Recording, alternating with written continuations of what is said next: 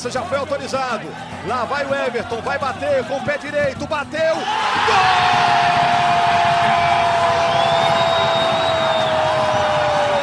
Da classificação do Afogados. O time pernambucano está na terceira fase da Copa do Brasil. Elimina um gigante do futebol brasileiro, o Atlético que já foi campeão da competição. Fala galera que se liga no Embolada! Chegamos à edição 32 e essa é uma edição muito especial porque aqui a gente vai falar da decisão, dessa classificação histórica. É uma decisão, Copa do Brasil é decisão sempre.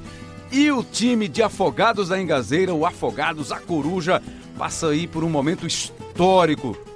Depois de se classificar no ano passado para disputar a Copa do Brasil, né? terminou em terceiro lugar o Campeonato Pernambucano. Aí garantiu a classificação inédita na Copa do Brasil. Passou da primeira fase, saiu do Atlético do Acre, venceu por 3 a 0 jogando no Vianão. E aí vem um gigante, o Atlético Mineiro, que tinha empatado com o Campinense em Campina Grande em 0 a 0 Na primeira fase havia uma vantagem do empate para o visitante, coisa que não acontece na segunda fase. Aí vai e encara o Galo. Encarou o Atlético no Vianão. E se deu bem, se deu muito bem. E aqui a proposta de hoje é a seguinte: dessa edição, desse episódio do Embolada 32. A gente vai reviver cronologicamente esses momentos do jogo, desse, desse dia, dessa noite histórica que o torcedor do Afogados viveu lá no estádio Vianão, na cidade de Afogados e em todo o estado de Pernambuco, né? A Globo Pernambuco transmitiu o jogo, você acompanhou com a gente. O Cabral Neto participou da transmissão com o Rogério Correia, com Bob, com Bob Faria, com o Márcio Rezende de Freitas. A nossa equipe estava lá mostrando o jogo para você. E a gente teve também uma equipe da TV Asa Branca dando esse apoio, esse suporte para a gente e trazendo elementos importantes para a gente reviver essa classificação. A repórter Jaira Lima e também o nosso repórter cinematográfico, o Pedro Ângelo. A gente vai resumir isso aqui para você acompanhar e entrar nesse clima também. Você sabe que é fácil para baixar e ouvir o Embolada, né? Globesport.com.br, Globesport.com.br podcast, no seu agregador de podcast preferido. É só baixar e ouvir a qualquer hora, em qualquer lugar, do jeito que você quiser, da maneira que você achar mais interessante. Qual era a sua expectativa, CEO Lucas Fittipaldi, para essa decisão, para esse dia histórico para o Afogados contra o Atlético Mineiro? Tudo bem, Lucas? Tudo bem, Rebran? ouvintes, é mais uma vez um prazer estar aqui participando. Lembra, inegável dizer que era muito difícil a gente imaginar uma classificação do Afogados. Eu confesso que eu ainda tinha uma pequena esperança. Eu não estava descartando totalmente, não, porque é futebol.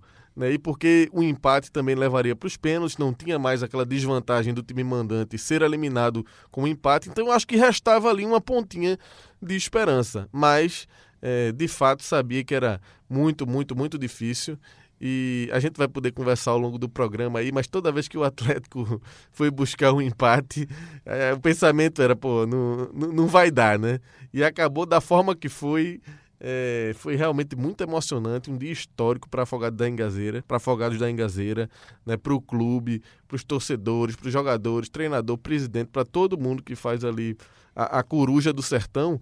E acho que vai ser muito legal o programa aqui, porque a gente vai ter a oportunidade de, como você falou aí na abertura, Rembra, reviver né, o clima, passar um pouco do sentimento do que foi, de quem esteve lá, né, a Jaira com, com o Pedro, né? Eles estiveram lá e trouxeram um material muito legal, né? Então, por, esse, por isso a decisão da gente fazer esse programa aqui hoje meio que na ordem mesmo, de como é que foi reviver aquela história. Obviamente a gente vai aqui é, analisar, né, dar os nossos nossas opiniões, né, fazer as nossas reflexões em cima de tudo que aconteceu, mas eu acho que vai ser bacana a gente até para contextualizar o que era considerado antes praticamente impossível e que se materializou no final com a classificação aí histórica e heróica do Afogados. Elton de Castro, editor, produtor, repórter, o que você imaginar na profissão, o cara faz.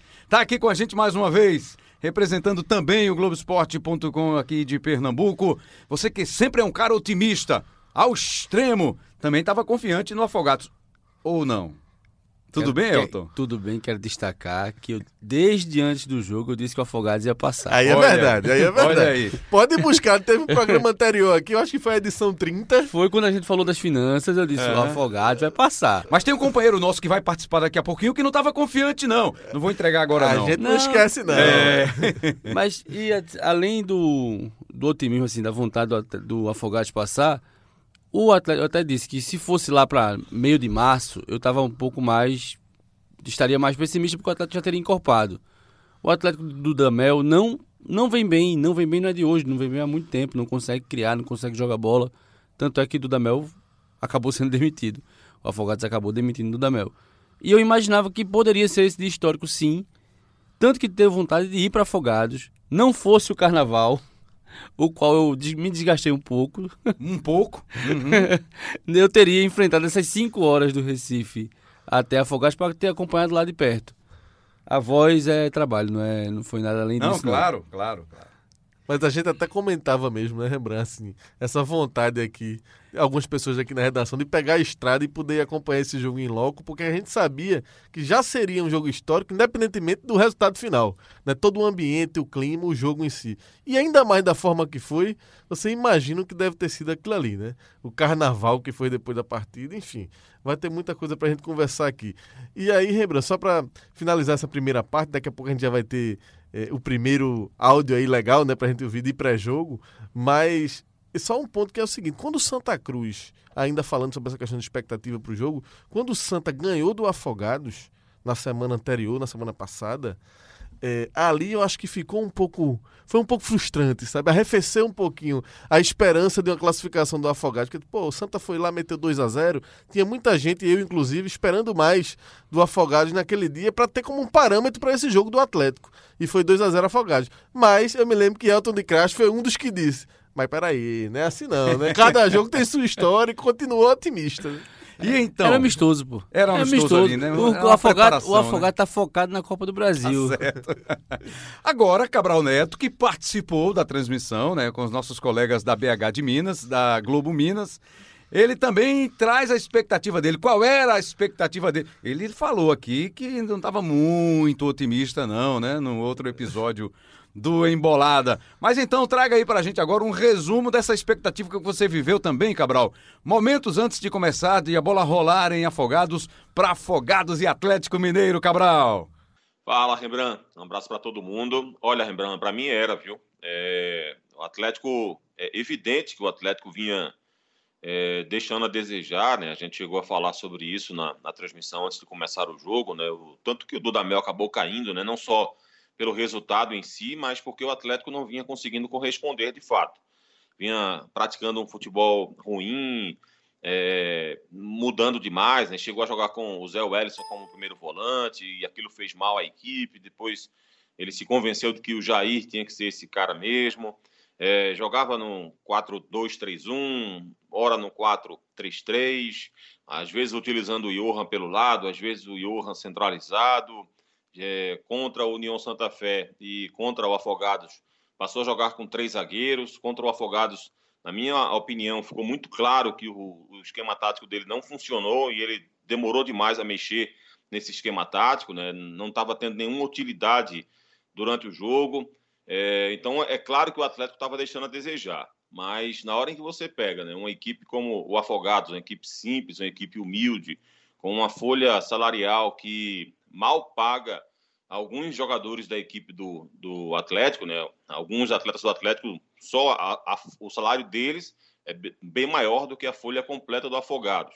É um time, o Atlético tem um time com um bom potencial, tanto que esse potencial, por exemplo, apareceu diante do União Santa Fé, especialmente no primeiro tempo, e foi um vareio de bola do Atlético, né? Foi 2 a 0 só, poderia ter terminado 4 a 0 para o Atlético, 5 a 1, que o União também acabou tendo uma chance. É, então, esse potencial me desanimava é, quando eu via a perspectiva do Afogados.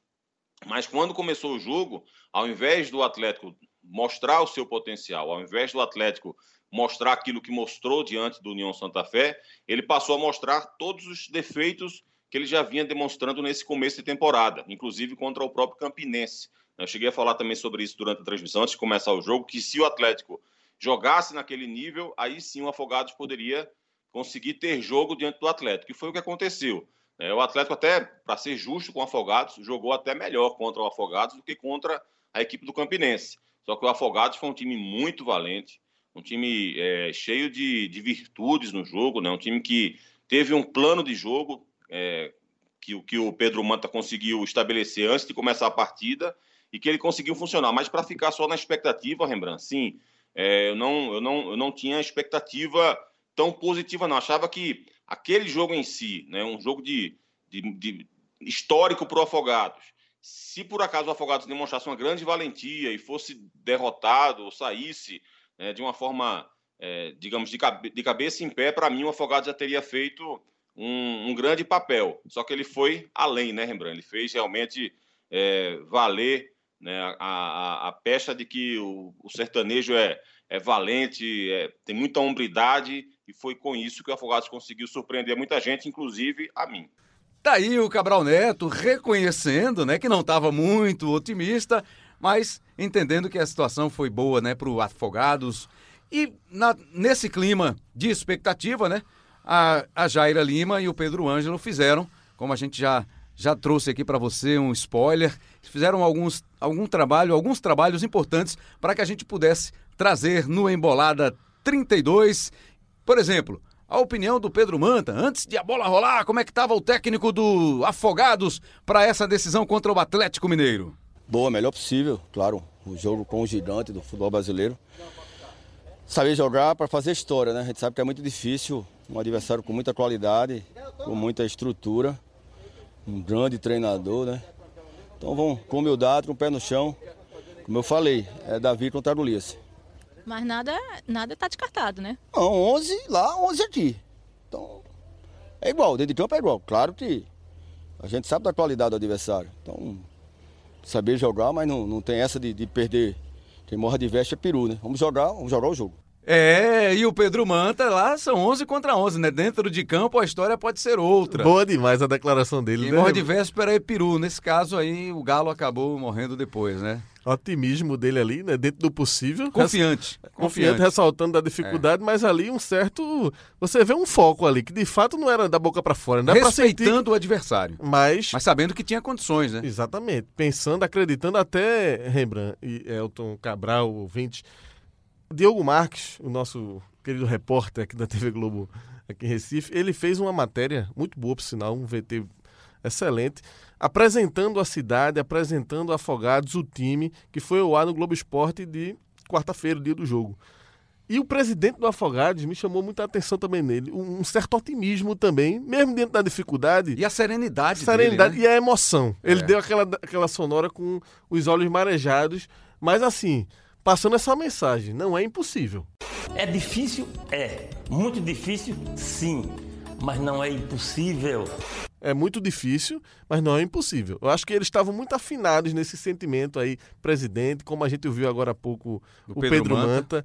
E, e, daqui a pouco a gente vai ver também, lembrando, vai chamar já já, é, os torcedores, velho. Momentos antes do jogo, eles na arquibancada já. É sensacional o sentimento da torcida. E a gente vai ouvir agora os torcedores, né? Na expectativa, o sentimento do torcedor. Tem um, inclusive, o primeiro a falar, que fez uma premonição, só errou o placar. Ele achava que era um placar diferente do que aconteceu realmente no final. Mas tem uma coisa que ele vai falar que aconteceu. Afogado hoje, um a um, o Aleph pega dois, dois, dois, dois, dois, dois pênaltis hoje o Aleph. E nós saímos daqui com a vitória e vamos comer galaçada amanhã. Hoje é pesado.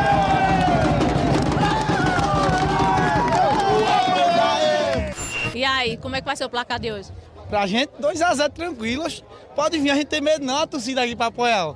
A gente aqui tá com eles lá dentro. Faz medo não. Vai ser um jogo difícil ou não? Vai ser difícil, mas Afogado tem capacidade. É 11 contra 11 lá dentro. Duas pernas que todo mundo tem. Todo mundo tem. Vai ser a gente e pronto, toma essa gota. Antônio Silva. Seu Antônio Torcedor Silva. número um da Coruja. É nós, Coruja. seu, seu Antônio Silva, e aí, como é que tá a expectativa pra hoje à noite? A expectativa é a melhor, cara. Né? Tem que ter fé, tem que acreditar, entendeu? E, é isso, é acreditar e, vamos pra frente, é, vamos pra cima dele, vamos comer esse galo aí frito, Frito é frito, vamos comer. Com arroz. Arroz mexido. vamos comer esse galo. É nóis, é nóis, afogado. Tava ou não tava animado o torcedor de Afogados, hein? Sensacional o clima, Cada né? figura, hein? Ai, meu Deus, galo frito foi sensacional. Tô aguentando de Um rir, arroz não. mexido e tal. Tá vendo aí? E a gente achando que Elton tava otimista pro jogo. Imagina esses caras, né, Elton? O que eu gostei foi do cara que era bem rápido. 2x0 fácil, 2x0. Eu não tô nem aí. Mas é realmente não foi fácil. Tanto que o primeiro tempo terminou 0 a 0 Cabral Neto. Por que, na sua opinião, que a rede não balançou nos primeiros 45 minutos? Olha, Rembrandt, acho que, é, sobretudo, primeiro porque em relação ao Afogados, acho que o Afogados ele entrou em campo com uma ideia de jogo, um plano de jogo muito bem estabelecido pelo Pedro Manta e os jogadores cumpriram isso. E uma dessas questões foi que o time do Afogados ele entrou em campo e fez isso durante todo o jogo, não para ter maior posse de bola ou para jogar melhor do que o Atlético, o que eu acho inteligentíssimo. Eu acho que o Pedro Manta foi inteligentíssimo em relação a isso. Ele sabia que o Afogados, para se classificar, não precisava ser melhor do que o Atlético Mineiro. Ele precisava vencer ou empatar o jogo. E para isso, ele fez um jogo simples e um jogo funcional. E, e, esse jogo acabou caindo como uma luva diante do Atlético.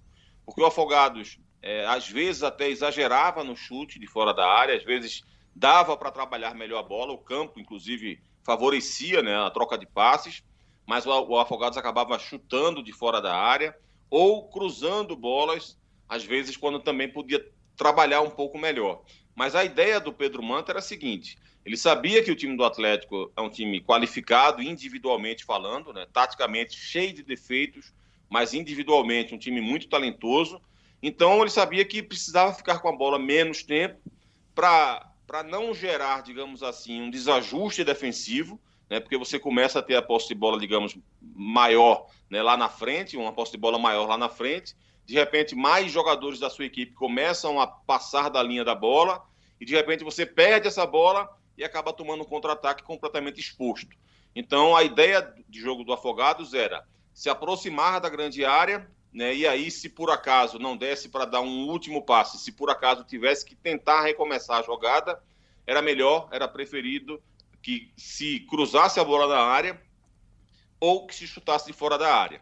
Então acho que isso acabou meio que, que levando o placar de 0 a 0 até o final do primeiro tempo. E o Atlético também demonstrando suas ineficiências, seus defeitos, né? O de Santo mais uma vez muito mal, o centroavante e muito bem marcado também pela dupla de zaga da equipe do Afogados, o Márcio e o Everton. A bola o Atlético jogava com três zagueiros, mas não, não tinha jogadas pelos lados, né? O Guga e o Arana muito presos, não, não conseguiam chegar à linha de fundo. O Arana sobressaía um pouco mais, mas não o suficiente para fazer jogadas. O próprio Johan também exagerando em chutes de fora da área. O Otero não estava bem no primeiro tempo, não estava aparecendo tão bem no primeiro tempo, cresceu no segundo. Então acho que, que isso basicamente explica esse 0 a 0 durante o primeiro tempo, que manteve aceso o time do Afogados, que manteve o time do Afogados ligado e que manteve uma grande esperança em sua torcida também durante aqueles 15 minutos de intervalo. Tá aí então a opinião de Cabral Neto, foi um, um 0 a 0 o Afogados chegou em alguns momentos, né? levou o perigo também, mas o Atlético chegou com bola na trave, inclusive, do Guilherme Arana no primeiro tempo, e teve uma outra bola também no segundo tempo na trave. Mas foi um, um segundo tempo bem equilibrado, né? Nesse 0 a 0 de Afogados e Atlético Mineiro, Elton. Pô, achei bem equilibrado, Rembrandt. E, dada a proporção da qualidade dos times, eu achei que o Atlético até não ofendeu tanto assim, não. Eu pensei que ia, tipo, pressionar mais, ser aquele massacre que tem um time sempre se defendendo. Ataque contra a defesa Ataque toda hora, defesa, né? Que o Aleph fosse o tempo todo. Tá... Mas não, o Atlético não conseguiu criar tanto, apesar de ter algumas oportunidades. E o Afogados foi, não foi lá e dava uma beliscadinha também para dizer, ó, oh, tô vivo no jogo, tô aqui. E eu achei que o, o Pedro Manta conseguiu passar bem para os jogadores justamente esse sentimento que o futebol estava falando, ó, oh, é difícil, mas não é impossível. A gente não vai ficar aqui, tipo, 90 minutos atrás levando bombardeio do Atlético, não. Vai também lá na frente e vai tentar fazer com que eles sintam a pressão de estar jogando aqui. E a gente não via, Fittipaldi, no rosto do jogador do, do Afogados, aquela expressão de assustado, de respe, respeito excessivo, porque está diante de um Otero, de um Igor Rabelo, de um Jair, que, né, que já fez um nome aqui futebol, no futebol pernambucano, de um de Santo, atacante argentino. Não era isso que a gente via na expressão do jogador do Afogados. Pois é, Rembrandt, eu achei também, achei bem equilibrado. Acho que realmente os caras encarnaram esse espírito do jogo da vida né? Até fiz aquele paralelo com o jogo do Santa Cruz, mas de fato era muito diferente. Esse jogo, o apelo, era o jogo da vida dos caras e eles souberam administrar isso de uma forma para também não passar do ponto. Né? Para também você não ficar é, muito nervoso, muito ansioso e se descontrolar. Eu achei o Afogados equilibrado ali na medida do possível, sem, ser, sem se acovardar, mas assim, importante, sabendo tirar proveito do mando de campo, que era o mais importante, eu acho. Era, era saber que estava jogando em casa e que isso tinha um peso muito grande para esse duelo. Até Givanildo Oliveira, é, essa semana a gente também produziu um material lá para a equipe de Minas Gerais. Gravamos com o Givanildo aqui, enviamos para ele, porque Givanildo é uma espécie de mentor de Pedro Manta. E, e uma das declarações de Givanildo foi essa. Ele disse, ele tem uma grande vantagem, Givanildo disse, que é jogar em casa. Então ele vai ter que saber tirar proveito do mando de campo. E eu acho que foi isso que o Afogados, já nesse primeiro tempo aí, já deu o recado de que, opa, pode ser que dê.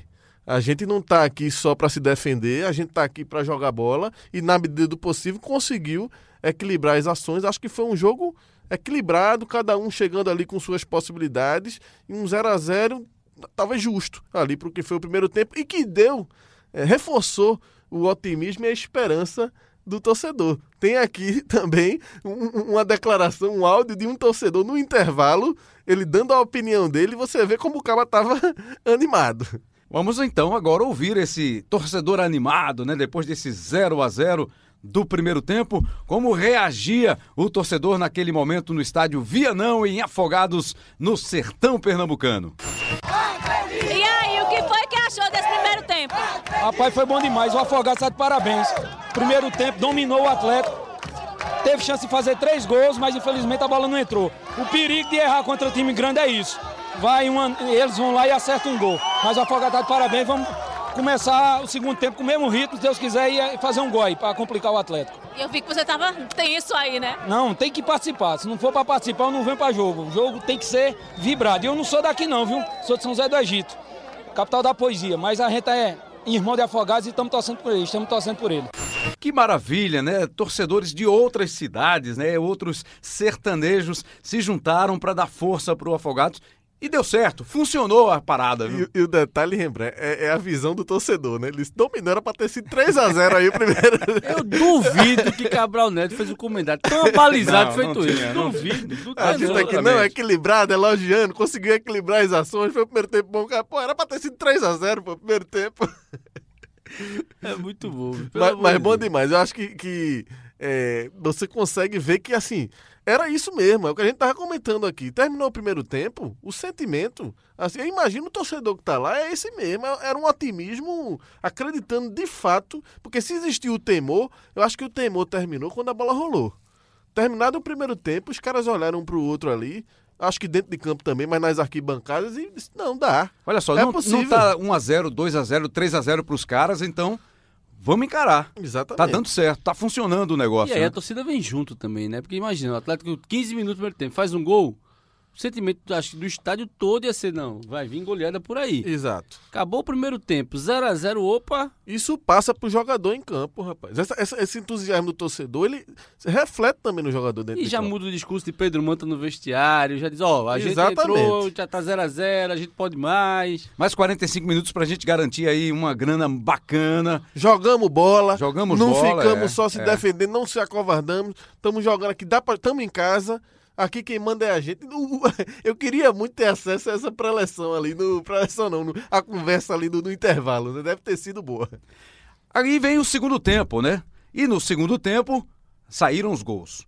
O Afogados saiu na frente, um belo gol de Candinho, né? Pegou bonito ali na entrada da grande área, fez o gol. Olha o chute do Candinho! Gol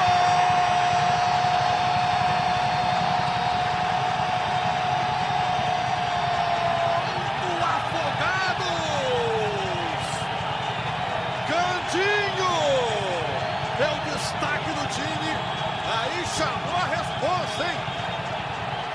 Papai Candinho mandou de fora da área.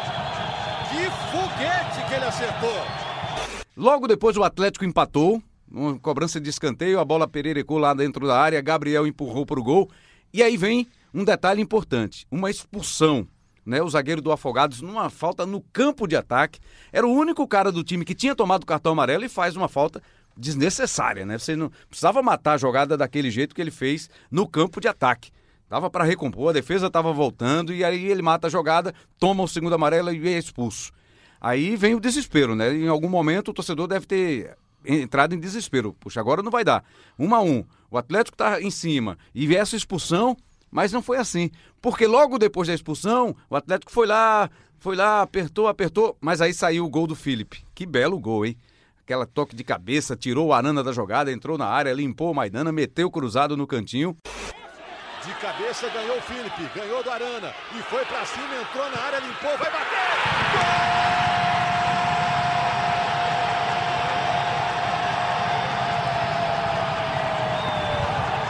De Felipe! Do Afogados! Aos 27 minutos! Pegou uma bola difícil na lateral. Olha onde ele estava. Estava perto do bandeirinha, perto da linha lateral. Aí ganhou do Arana, entrou na área, costurou, ganhou do Gabriel, finalizou no canto. E o Afogados faz 2 a 1 um. E nos acréscimos, não, ainda não foi nos acréscimos. Nos acréscimos foi a expulsão do jogador do Atlético Mineiro, do Johan. O gol saiu depois do 2 a 1 aí o Atlético entrou com o Ricardo Oliveira. Primeira jogada foi lá e tum, 2 a 2 E aí o jogo ficou ali mesmo, né? Nesse, nesse nível. 2 a 2 2 a 2 2 a 2 até chegar nos pênaltis, Fittipaldi. Eu acho, Rembrandt, que assim, você citou bem aí o momento da, da expulsão, né? Naquele, eu acho que em alguns momentos desse jogo veio esse sentimento, sobretudo pra gente aqui que estava torcendo, mas e, e- e sabendo da inferioridade técnica do Afogados, mas o pensamento de que, pô, dá mais não. Agora complicou, né? Agora ficou difícil. E, se animou ali um pouquinho, tal, mas agora acho que a expulsão foi esse momento bem marcante, quando se teve esse sentimento de que realmente ali tinha ficado muito difícil. É, mas o empate também. Né? Quando o Afogados fez 1 a 0 depois quando o Atlético Mineiro empatou, que foi antes né? da, da, Antes da expulsão, foi. acho que o primeiro foi o empate. Quando teve um empate, você. Ih, acho que agora, Agora não vai dar, não. Vai Agora não vai normalizar. aguentar, não. acho que agora não aguenta mais. Aí É. depois a expulsão. Aí é que achou mesmo. Segunda vez. E depois tiveram muito. A gente vai chegar lá, mas tiveram outros momentos e muito mais graves do que esse ainda. Pra você desacreditar na classificação. Um, um depoimento, o né? roteiro é absurdo. É absurdo, é absurdo. Um depoimento pessoal. Eu estava escalado para o Bom Dia Pernambuco, né? Do dia seguinte. E naquela, disse, amanhã eu tenho que mostrar esse jogo, os melhores momentos e tal. Tem que assistir e, e o olho fechando. E aí, 1 a 0 eu disse, opa, animou, né? Vou, vou ficar assistindo. Logo depois o gol de empate. Aí já bateu aquele sono, o sono voltou. Expulsão. Não, ah, vou dormir. Amanhã cedo eu chego lá, dou uma olhada. Aí daqui a pouco, segundo gol. Não, que é isso? Para com isso. Aí fiquei naquela tensão, né? Acordo, do- não vou dormir, não vou dormir, brigando contra o sono. Aí vem o gol do Ricardo Oliveira e disse: Ih, rapaz, 2 a 2 será que dá? Perdi meu tempo. Perdi meu tempo. Aí fui ficando, fui ficando nos pênaltis. E Agora vou, vai, vai até o fim, né? Seu sentimento, qual foi durante o segundo tempo, É, Elton? a, a central do VDM, não vou explicar a sigla não. Quando foi um, um a um, é isso que o Fittipaldi falou. Um a um, cara. Ih, rapaz. Quando o cara foi expulso, o cara. Ih, deu ruim. Deu, ruim. Deu ruim. Mas eu queria destacar uma coisa. Quem fez gol, aquele dito gol de time pequeno, foi o Atlético Mineiro.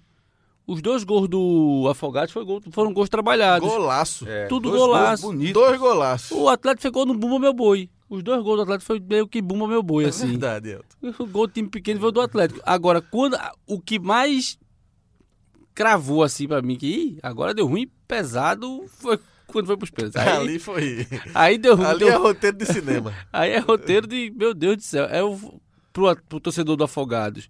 Foi é, a vitória da história deles.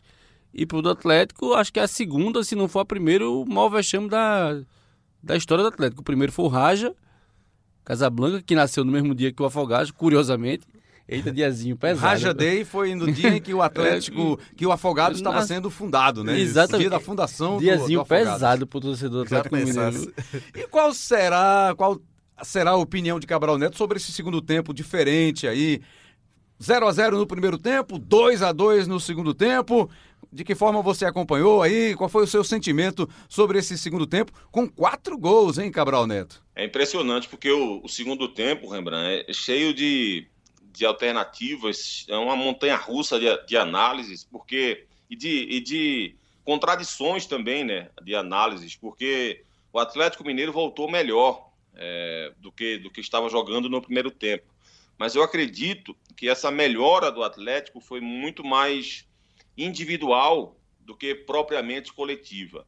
Não, não, não foi um, crescimento porque o Atlético passou a, a ter um, a, uma equipe mais organizada em campo, porque o Atlético conseguiu empurrar o Afogados para o seu campo de defesa. Nada disso. Eu acho que o que houve foi um reposicionamento do Otero no jogo.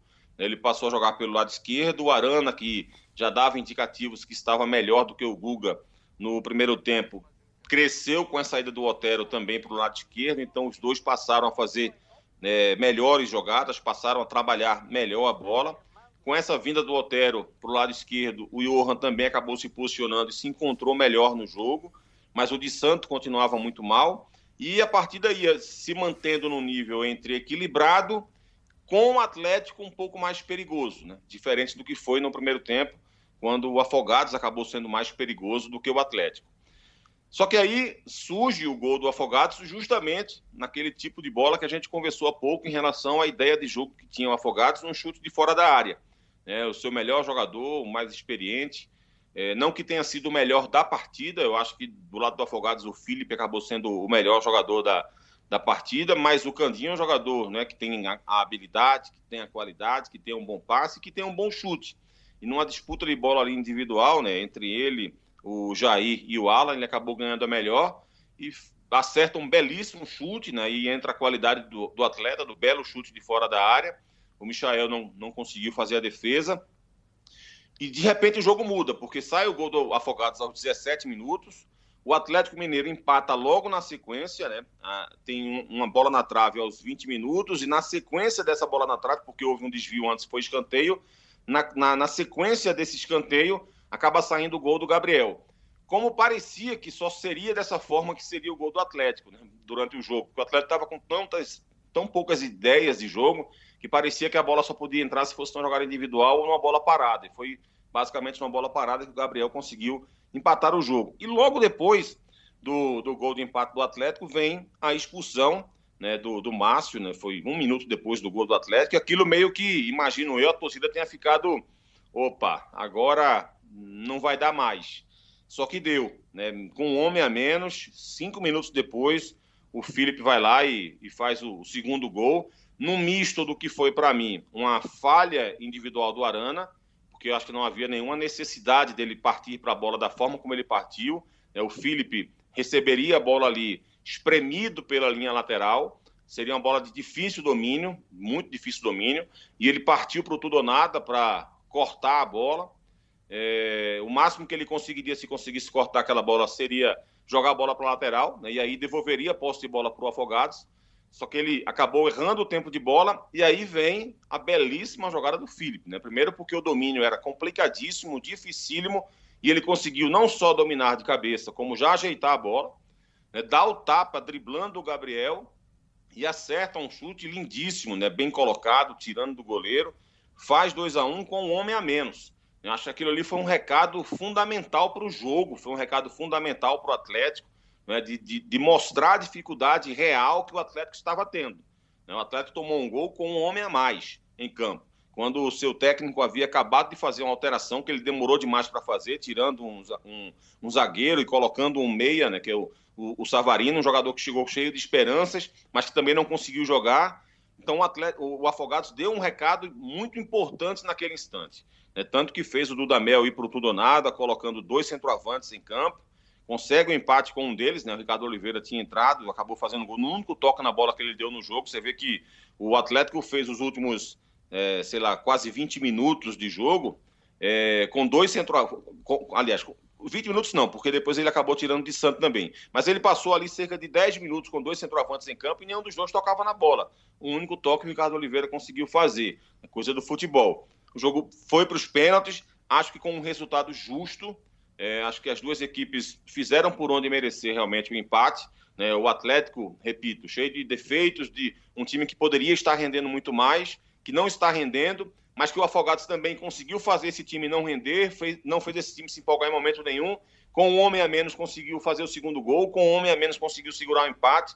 Um jogo muito valente, muito justo, inclusive, esse empate em 2 a 2 porque a valentia do Afogados, certamente, a valentia do Afogados, a ideia de jogo do Pedro Manta, a ideia de jogo seguida pelos atletas e bom rendimento de organização do Afogados fez com que o jogo realmente merecesse ter terminado nesse empate em 2 a 2 lembrando. É, o jogo terminou empatado em 2 a 2 e foi para os pênaltis.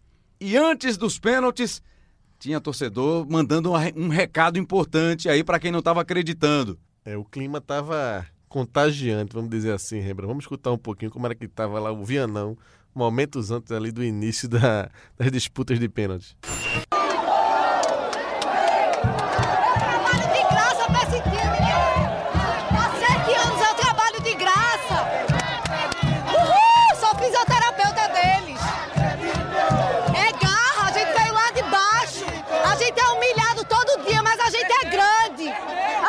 pênaltis. não é só torcedora, ela é funcionária de graça, ela esse trabalho de graça, é voluntária nesse trabalho do Afogados e passou essa mensagem importante, né? Bonita a mensagem da torcedora, que é fisioterapeuta do clube. Isso, e, e aí o detalhe é o grito do torcedor, né? Pra fora, Arana! no fundo. Ela deu exageradazinha no agente é grande, mas vamos deixar passar, vamos deixar passar. O momento, né? Eu tô é, aquele momento que ela emoção, tava vivendo. Né? A gente é grande, torcedor. Agora, aí eu tava falando há pouco do meu depoimento, né? Aquele dorme, acorda, acorda, dorme, acompanhando o jogo, naquela tensão, naquela expectativa. Aí Vem as primeiras cobranças.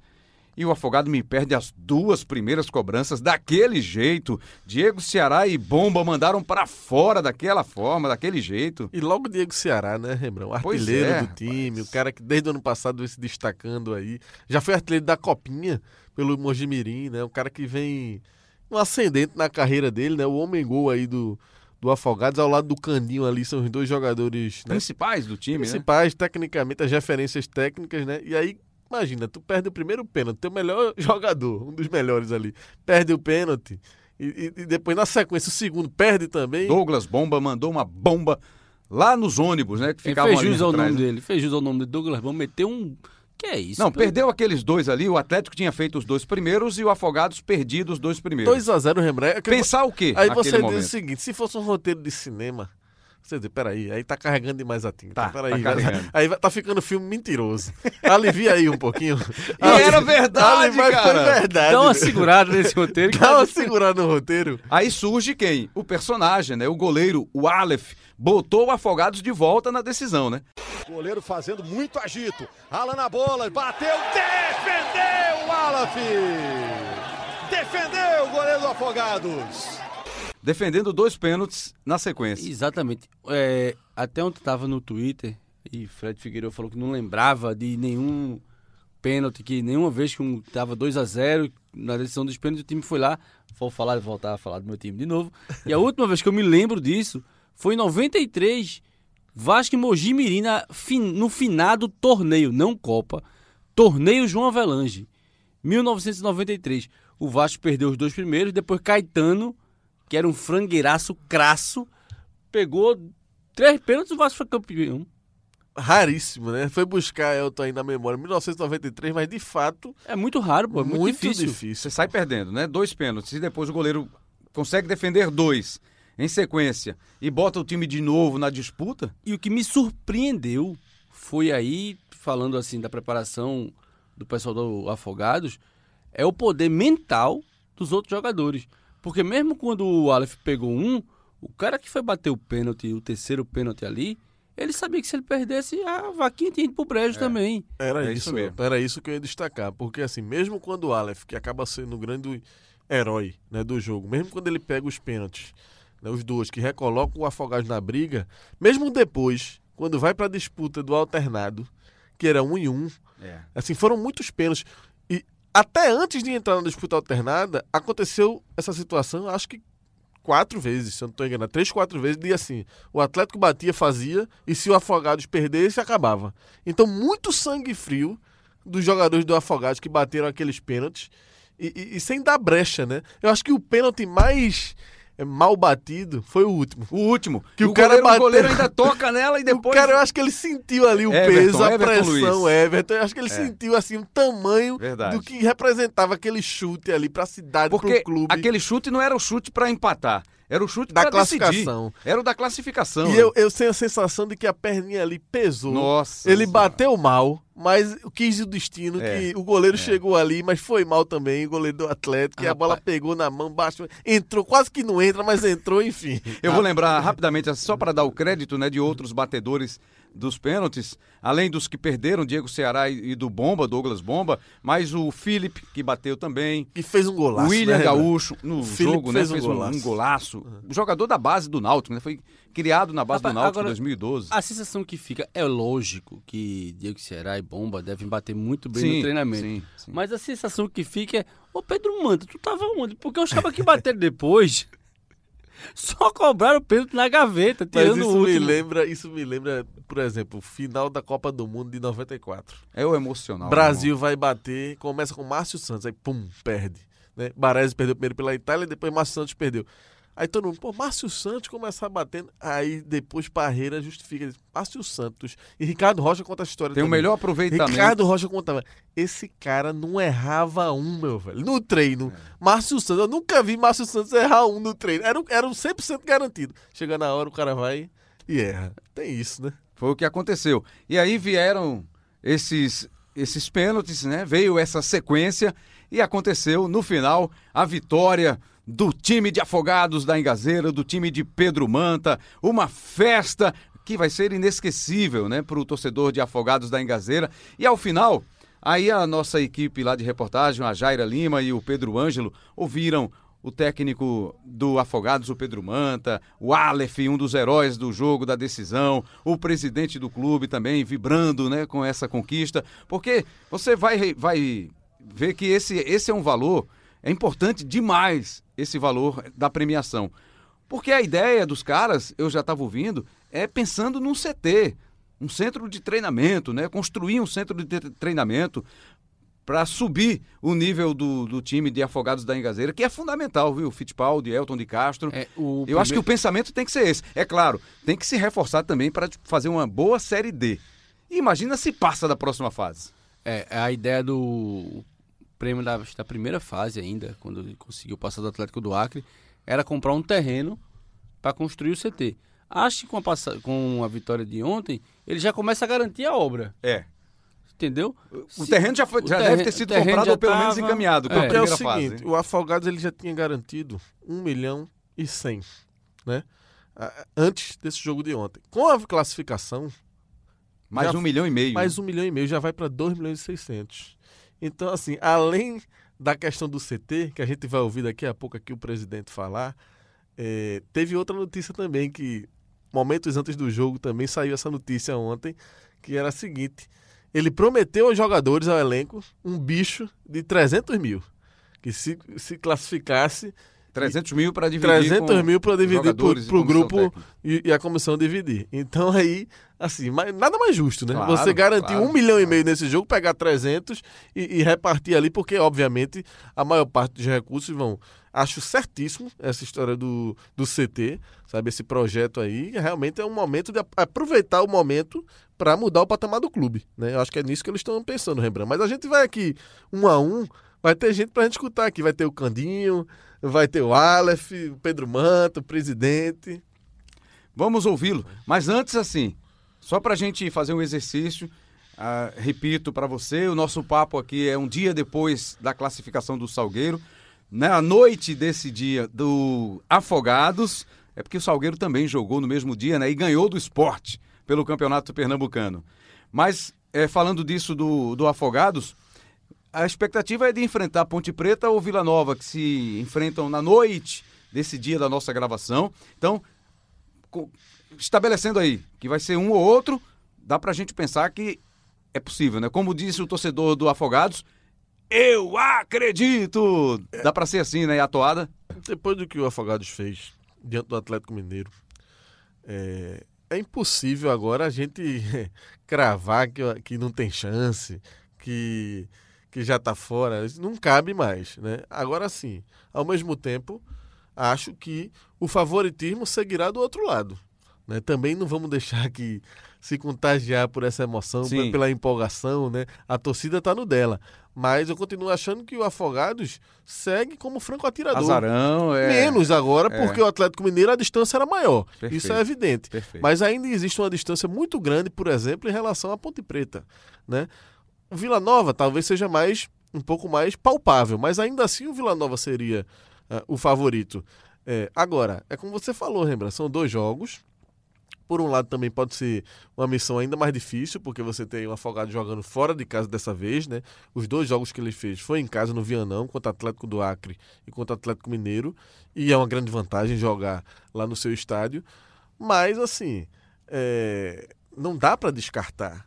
Obviamente que Pedro Manta vai trabalhar o seu grupo psicológico no sentido de que, ó, dá pra gente encarar e jogo é jogo, jogo é jogado. Vamos um por um, primeiro não definiu ainda mano de campo, não definiu ainda nem o adversário no momento que a gente grava aqui, mas vai ser jogo a jogo, Rembrandt. Elton. Ele, ele queria mesmo era o Atlético, vice. Paranaense agora, pra ser o matador de Atlético. desse- não passa um, pelo amor de Deus. Não dava pra ser outro, não? Atlético, sei lá, Atlético de Cajazeiras, da Paraíba É, e tal, acho né? que seria melhor. De repente, né? Então, olha só, a gente vai mostrar pra você uma sequência com esses personagens, você vai ouvir, e no final, a festa do torcedor de Afogados, mais uma vez, a vibração, o Teve gol. até trio elétrico, Rembrandt. Teve até... Que A festa. turma arrumou um trio elétrico depois do jogo. Olha, eu perdi. Então é o seguinte, foi bom até Elton não ter ido, né? Porque senão ele não estaria agora aqui na Eu gravação. até, eu até dei uma tweetada assim quando terminou o jogo. Tinha uma foto, um perfil lá do- de- dos torcedores do Afogados postaram trio elétrico, meio mundo de gente na rua. Aí eu tuitei o seguinte, e vocês aí achando que o carnaval de vocês tinha sido animado.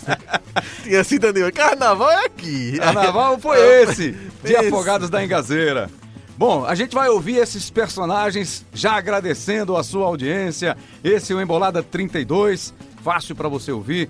Tá lá no seu podcast no globesport.com/barra podcast, globesport.com/barra PE.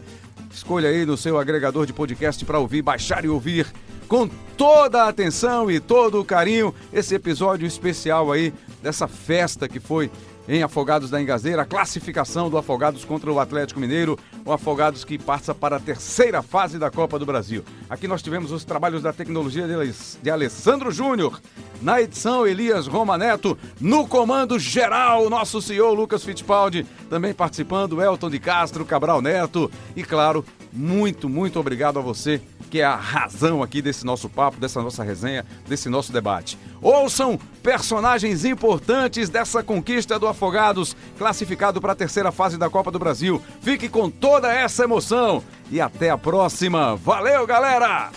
Professor, como é que tá o coração depois de um jogaço desse? Caramba, que jogo, hein? Como a aplicação do grupo tá, a gente sabia da- do gigante é o Atlético, mas o, o grupo fez a leitura certa daqui que a gente trabalhou durante a semana, durante esses dias todos de trabalho. Pô, tamo aí, vamos pra terceira fase. Papai do céu é justo, velho. Primeiramente, toda a honra, toda a glória para o Senhor. Ele sabe o momento que essa equipe vem vivendo. Eu acho que o ser humano ele, ele merece o respeito. Nós respeitamos muito a equipe do Atlético. Não tem nem como se comparar, certo? Mas aqui dentro é 11 contra 11.